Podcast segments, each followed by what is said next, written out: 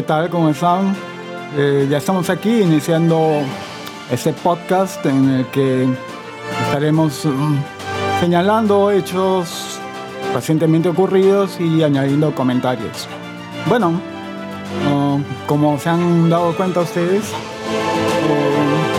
uh, ha habido mucha uh, crítica y muy malintencionada por parte de los medios y la gente de izquierda con relación a la selección de candidatos a magistrados del Tribunal Constitucional. El Congreso había presentado un comunicado precisamente al respecto. El comunicado decía lo siguiente. El presidente del Tribunal Constitucional, Ernesto Blume Fortini, remitió al Congreso de la República el 14 de noviembre de 2018 una solicitud para iniciar el procedimiento de la selección de nuevos magistrados, debido a que el 3 de junio del 2019 culminaba el mandato de seis de los siete magistrados. El 19 de noviembre del 2018, la Junta de Portavoces acordó la conformación de la comisión especial encargada de la selección y que la modalidad de elección sea especial, es decir, por invitación, de acuerdo con lo dispuesto en el numeral 2, el artículo 8 de la ley orgánica del Tribunal Constitucional. El 22 de noviembre de 2018, el Pleno Legislativo aprobó por 86 votos a favor, ningún voto en contra, ninguna abstención la propuesta de la Junta de Portavoces el 11 de septiembre del 2019, la Junta de Portavoces aprueba reconformar la comisión especial presidida por el titular del Congreso, Pedro Laechea, en calidad de presidente supernumerario y nueve congresistas. La comisión especial se reunió entre el 13 y el 18 de septiembre del 2019 para dar estricto cumplimiento a las disposiciones constitucionales legales y reglamentarias, así como los acuerdos de la Junta de Portavoces. El 19 de septiembre se concluyó por mayoría proponer ante el Pleno del Congreso a 11 candidatos para cubrir las seis plazas vacantes en el Tribunal Constitucional.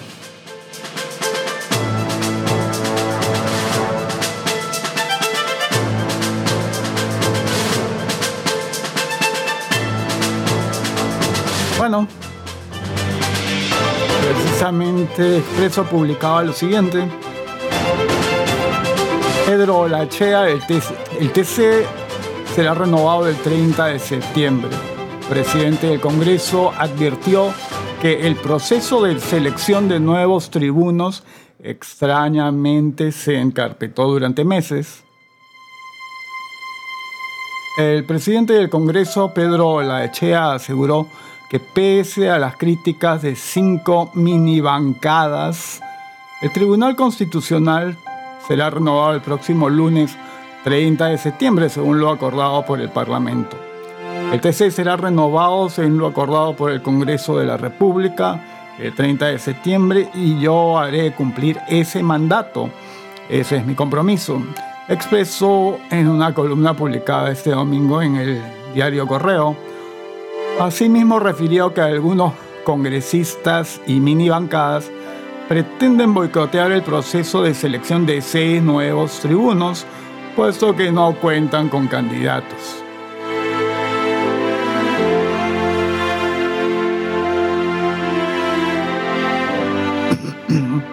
Olachar recordó además que el pasado 14 de noviembre el titular del TC, Ernesto Blumen, remitió una solicitud al Congreso para iniciar el procedimiento de selección de los nuevos magistrados, ya que en junio de este año culminaba el mandato de seis de los siete magistrados.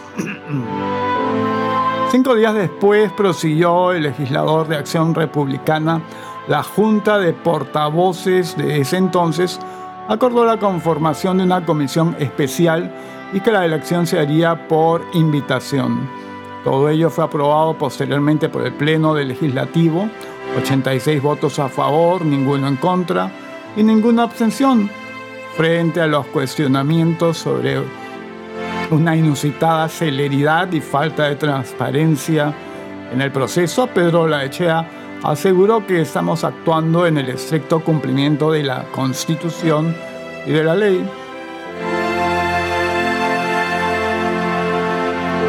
A quienes señalan que existe una inusual celeridad, es bueno recordarles que este proceso comenzó y extrañamente se encarpetó durante meses. A quienes sostienen que es poco transparente, también debo reiterarles que el Pleno durante la anterior presidencia de la mesa directiva aprobó todo el proceso, remarcó. A quienes afirman que no tenemos legitimidad, les digo que el 28 de julio del 2016, en elecciones democráticas, el pueblo eligió a este Ejecutivo y este Legislativo. Así nos dio legitimidad para gobernar durante cinco años. Ese es el mandato sagrado que emana de las urnas y que todos estamos obligados a cumplir hasta el 28 de junio del 2021. Ni un minuto antes ni un minuto después, agregó Ola Echea.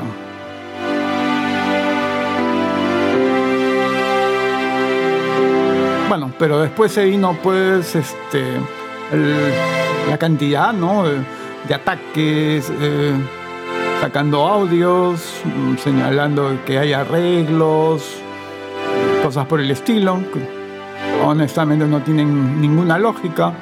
Ah, se ha señalado bastante claro, es el cumplimiento de la norma, la constitución, eh, las leyes lo establecen así pero ciertamente hay intereses de la izquierda y de quienes apoyan esto. Curiosamente los medios como cajas de resonancia siempre haciendo todo el alboroto y atacando mañana, tarde, noche. Eh, otro tema interesante y que los medios para variar han soslayado es el relativo al asunto llamado saqueadores de Ilavalla, en el que está involucrado el hermano de Vizcarra.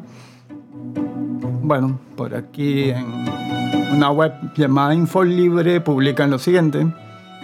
César Vizcarra, hermano del presidente de la República, investigado por peculado doloso en Tacna.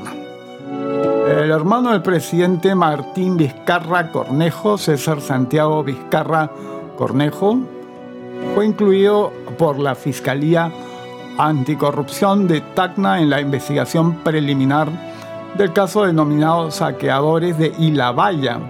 Estaría involucrado en la presunta comisión del delito de doloso por apropiación, según investigación del tercer despacho de la Fiscalía Provincial Corporativa especializada en delitos de corrupción de funcionarios de Tacna.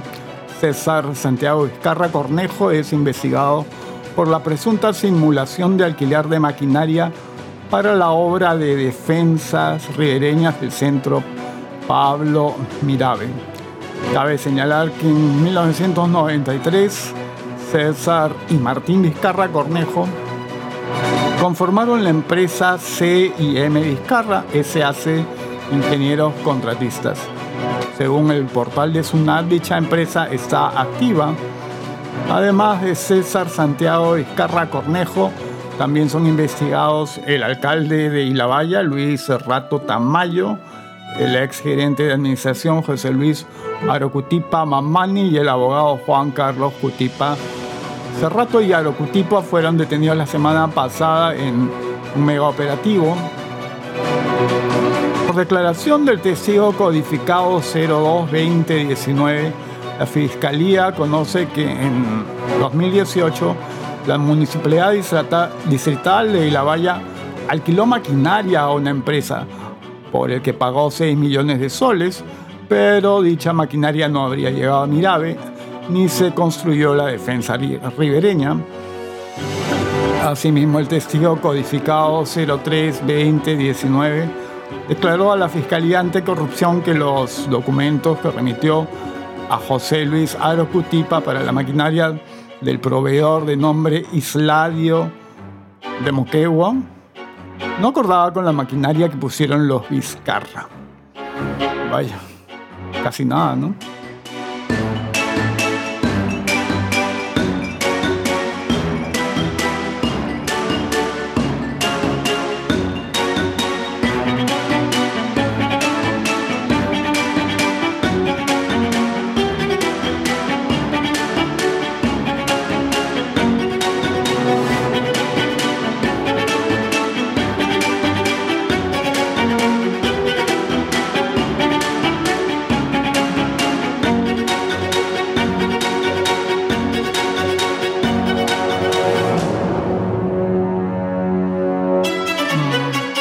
Aquí Expreso señala que ah, el ex contralor Alarcón recibió un, sobre de Manila con dos balas y una nota señalando que los sapos mueren por tener la boca grande.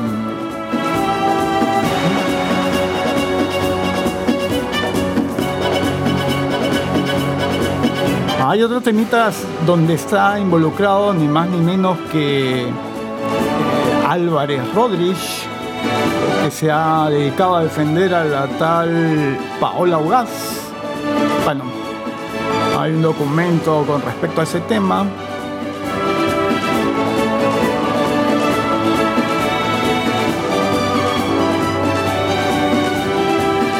A ver, dice carta notarial, Tacna 20 de septiembre del 2019 Señor Gustavo Momes Seminario, director Diario La República. Atención, Augusto Álvarez Rodríguez. Asunto. Pedido de rectificación del artículo de Augusto Álvarez Rodríguez publicado en el diario La República el 20 de septiembre del 2019 bajo el título Paola Ugaz en el árbol de la Junza. Estimado señor Mome, le escribo la presente carta notarial para pedir la rectificación de los datos falsos propalados por el señor Álvarez Rodríguez en su artículo, artículo de la referencia. Amparo mi pedido en lo establecido en el artículo 14 de la Convención Americana de Derechos Humanos, el artículo segundo, inciso séptimo de la Constitución Política y la ley 26775 modificada por ley 26847.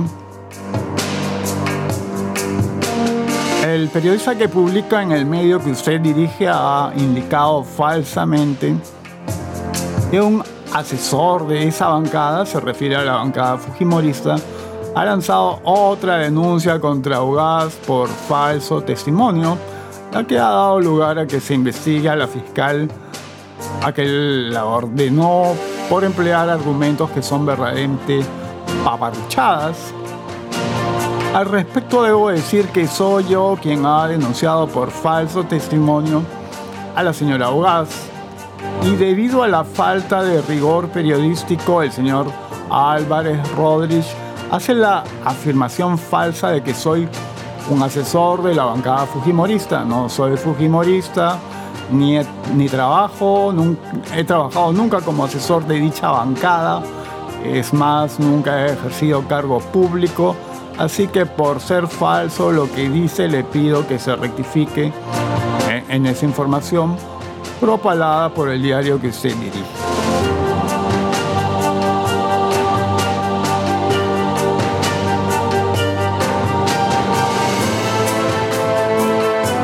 También decirle que no formo parte del sodalicio de vida cristiana, por lo tanto no soy fujimorista ni sodalite, por lo que no existe razón alguna para que el periodista Álvarez Rodríguez incluya una información a la denuncia que le he interpuesto a la señora Ugaz en un artículo que habla de una supuesta alianza entre el fujimorismo y el sodalicio para millar la libertad de expresión.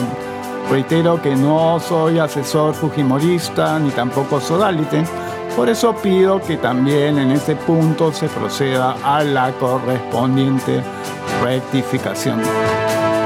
En la medida en que como periodista el señor Álvarez Rodríguez desea llegar a la verdad de los hechos, le informo que he denunciado a la señora Ugaz por mentir, bajo juramento ante un juez en un proceso judicial, lo que constituye un serio delito contra la Administración de Justicia. En efecto, la señora Ugaz ha mentido porque ella misma reconoció ser la productora del reportaje The Sadolicium Scandal en la entrevista del 16 de octubre del 2018 que concedió al periodista Glatzer Cuesta en el programa No hay derecho, emitido por IDL Reporteros. Sin embargo, a raíz del pedido de retiro del reporte, que le pedí notarialmente como consecuencia de la condena penal a dos de sus fuentes por el delito de difamación agravada en agravio, y a la retracción judicial de la, par, de la tercera fuente, la señora Ugaz ha comenzado a decir ahora, como fácil forma de desligarse del problema, que no es productora del referido reportaje. Por lo expuesto, le solicito atender a mis dos pedidos de rectificación por ser mi derecho, reservándome el derecho de poder accionar legalmente conforme lo autoriza la norma legal correspondiente.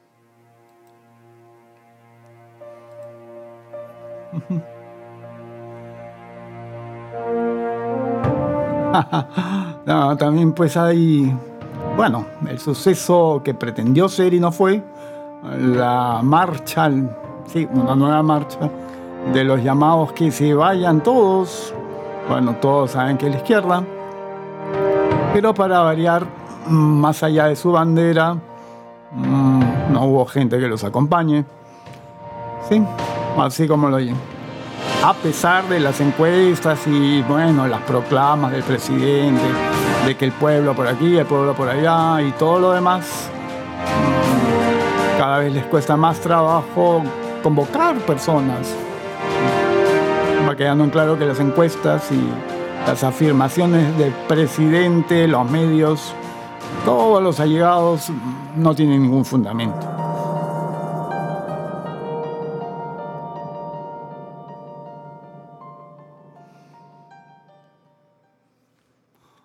Por aquí Maelo, ustedes ya saben quién es, es uno de los principales de la resistencia.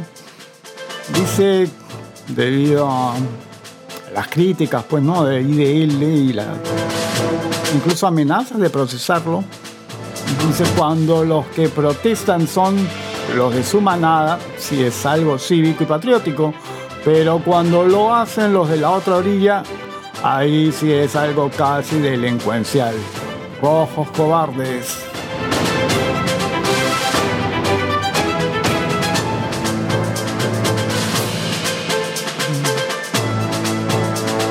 Y Expreso señala con respecto al tema, ONGeros criminalizan criminalizan la protesta de quienes le critican apoyo a gobiernos corruptos y piden proceso penal. Y le denuncia acoso de la resistencia.